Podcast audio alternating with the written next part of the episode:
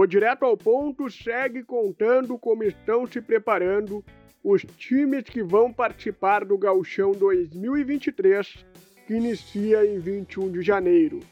Lembrando que esse episódio integra uma série de 12 episódios. Para ouvir os anteriores, basta acessar ao Direto ao Ponto nos principais tocadores de podcast.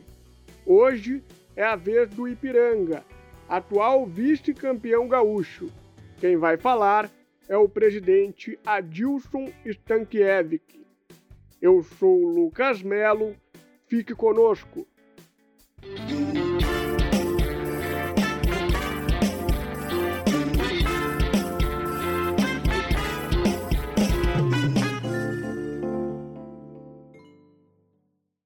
Presidente, primeiramente agradecer pela oportunidade de estar falando com a gente, de ter a disponibilidade de falar com o Correio do Povo aí sobre o ano de 2023 aí do Ipiranga, que vem de uma grande campanha no Gauchão em 2022, né? E até começando por isso, qual é a expectativa é, do Ipiranga é, em 2023? Como é que está sendo esse planejamento da equipe para esse Campeonato Gaúcho? Maravilha, Lucas. Muito obrigado pela oportunidade da gente estar aqui falar um pouquinho sobre o nosso Ipiranga, né? Uh, realmente o ano de 2022 foi um ano maravilhoso para nós, principalmente em relação ao Campeonato Gaúcho. Alcançamos o melhor resultado na nossa história, nos 99, 98 anos, 99 anos, o clube o ano que vem, né? Uh, do clube, que foi o vice-campeonato gaúcho.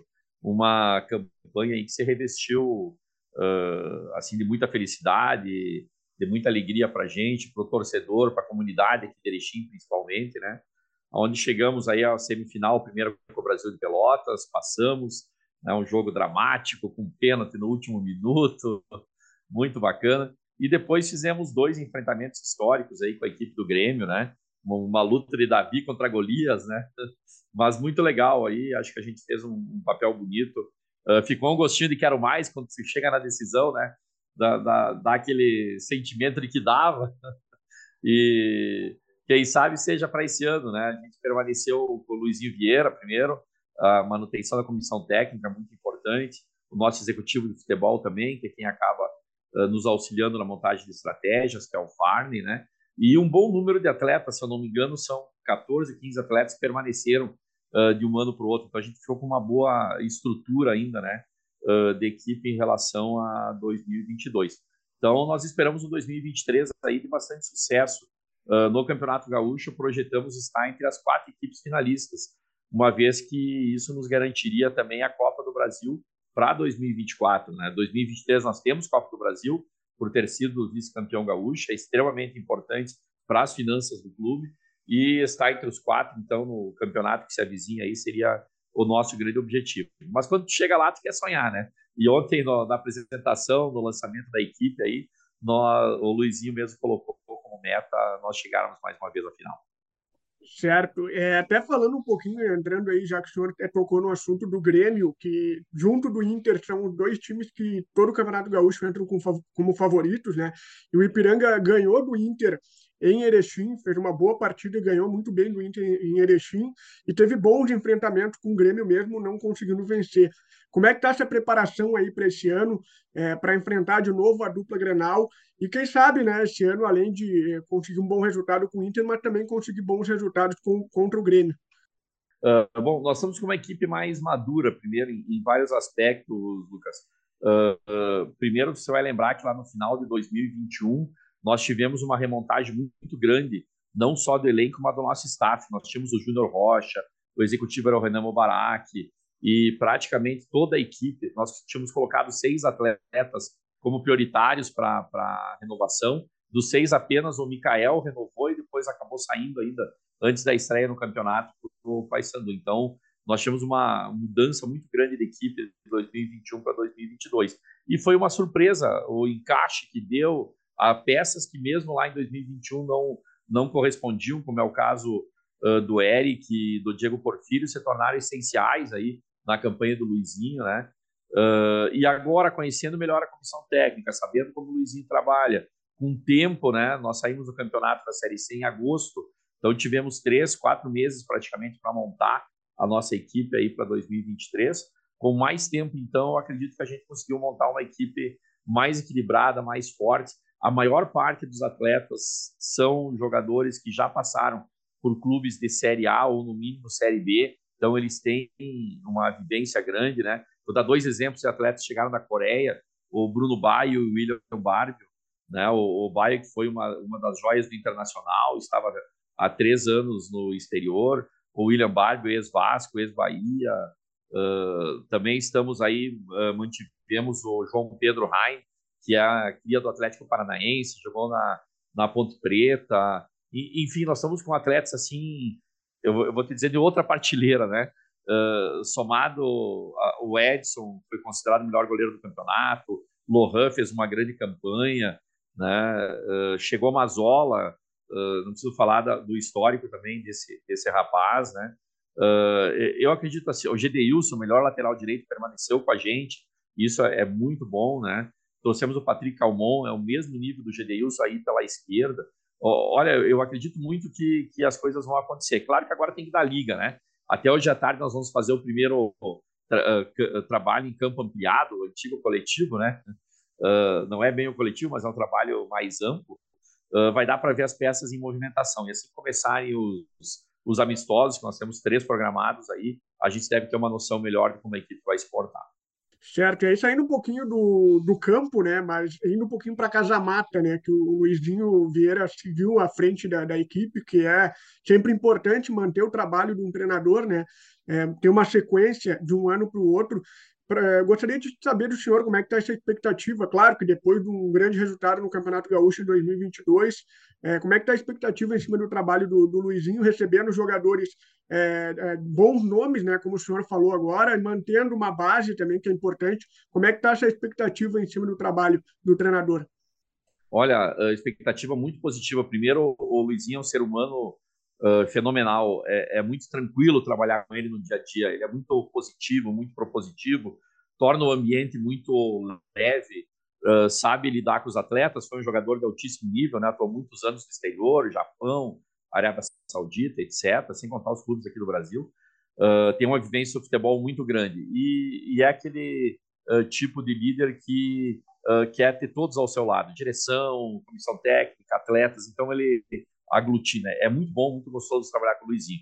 Em relação aos conceitos de futebol, o Luizinho ele nos deixa desconfortável, porque ele tem conceitos bastante diferentes uh, da maioria dos treinadores, né, principalmente no interior do Rio Grande do Sul. O Luizinho, até pela sua característica, era um meia de muita habilidade, né, cobrava faltas com maestria, tinha um, passe de bola fenomenal, uma conclusão fenomenal. Ele é um ofensivista, ele gosta de jogar para frente. As equipes dele não jogam fechado, ele não sabe jogar fechado né? E, e isso, principalmente para nós do interior, nos tira da zona de conforto. Tirou o próprio Farden da zona de conforto. Uh, mas nós acreditamos muito nele, né? Uh, esse pensar fora da caixa é que pode te levar a ter resultados diferentes também, Lucas. Então, nós acreditamos, estamos dando toda a força, procuramos colocar as peças de acordo com a característica que ele precisava. Né? Os nossos zagueiros são zagueiros que sabem sair jogando, necessitam sair jogando com velocidade, com precisão de passe. Né? Primeiro volante não é aquele volantão uh, que sai quebrando a bola, não, ele já sai com a bola no pé, já vai armar a jogada para meia, para lateral. Dificilmente nós jogamos com bolas longas, é, é, é jogada trabalhada mesmo, entrando na área, né? E, e, isso, principalmente em uma equipe do interior, é bastante difícil de se colocar. Mas nós estamos muito, muito felizes com o trabalho que ele vem realizando, não só ele, mas toda a comissão, o Polaco, o preparador físico, o Xande, o auxiliar, Uh, o preparador de goleiros, o João, é excelente, uh, faz sempre os, do, torna os nossos goleiros destaques dos campeonatos que participa, né? Então, assim, estou muito esperançoso em relação àquilo que pode vir a acontecer, porque até a gente já se conhece melhor, né? Então, tivemos um ano de caminhada e, e vamos firmes. Nós temos três campeonatos esse ano, né? Além do Campeonato Gaúcho, mais a Copa do Brasil, que é importantíssima. Nós chegarmos em uma segunda fase no mínimo, esperamos avançar mais, mas pelo menos uma segunda fase. E uma Copa do Brasil, um Campeonato Brasileiro Série C, que uh, pode nos levar a uma Série B no ano do centenário. Então, 2024, ano do centenário do clube, seria algo fantástico. Esse é o grande objetivo, o grande sonho da comunidade, e é para isso que a gente está trabalhando. Em relação à Série C, só um comentário, né? O Ipiranga até nesse ano não foi tão bem como se esperava, mas nos últimos dois anos, eu acho que foi dois anos, bateu na trave, né? Então esteve muito perto aí de um, de um acesso, né? Isso, perfeito. Esse ano, na verdade, nós tivemos. Nós fomos vítimas do próprio sucesso, né? Nós perdemos seis atletas que eram titularíssimos para clubes de Série A, na sua maioria, né? Uh, alguns de Série B também, mas a grande maioria de Série A. Então não foi possível manter aquela base que nós tínhamos. Fizemos boas reposições, mas como eu falei, essa forma de jogar do Luizinho, diferente como ele joga, precisa de bastante tempo de treinamento para que os atletas uh, consigam pegar bem a ideia, né? E nós, nós, tivemos que trocar o pneu com o carro andando. Nós fizemos uma final do Campeonato Gaúcho no domingo com o Grêmio e no sábado estaremos com a Aparecidense em casa. Ali, inclusive, fizemos um primeiro tempo de luxo e no segundo tempo acabamos derrotados. Né? Até um pouquinho de falta de concentração, o pessoal estava cansado também né, vinha do campeonato extenuante, muito intenso para o Campeonato Gaúcho. Isso nos custou a classificação. Um pontinho a mais nós tínhamos classificado para as finais, dois pontos a menos era a Aparecidense que ficava fora. É, são coisas do futebol, né? Eu lembro porque eu conversei com o executivo na época, que estava numa correria depois, do, depois da final do Gauchão, já se preparando já para essa estreia na Série C, né? Só para finalizar, presidente, é, uma última questão: o que, que faz o ano de 2023 ser o ano do gauchão do Ipiranga, na visão do senhor? Ah, eu, eu acredito que o clube está extremamente maduro em todos os seus setores, tanto na diretoria, a relação com patrocinadores. Uh, nós estamos projetando o maior orçamento na nossa história. Nada é fácil, tudo é apertadinho, tudo é justinho, né? Mas nós estamos projetando o maior orçamento na nossa história. Então, nós acreditamos que vamos ter um grande campeonato pela manutenção da comissão técnica, pelas contratações pontuais que foram feitas, a manutenção do grupo, tá tudo certinho, Lucas, tudo certinho para o Ipiranga ter um grande ano. Agora, futebol é futebol, né? Você acha que dá tudo certo, pode dar tudo errado, a gente sabe. Né? Vamos torcer que o trabalho acabe se refletindo também em resultado.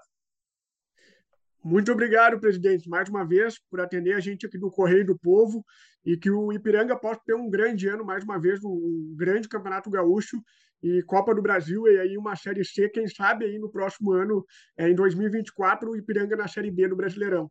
Esse é o nosso sonho. Forte abraço a você do Correio do Povo. O episódio de hoje fica por aqui. Não esqueça de acompanhar as demais entrevistas. A apresentação foi de Lucas Melo e a edição de Aleph Alencar. Até uma próxima!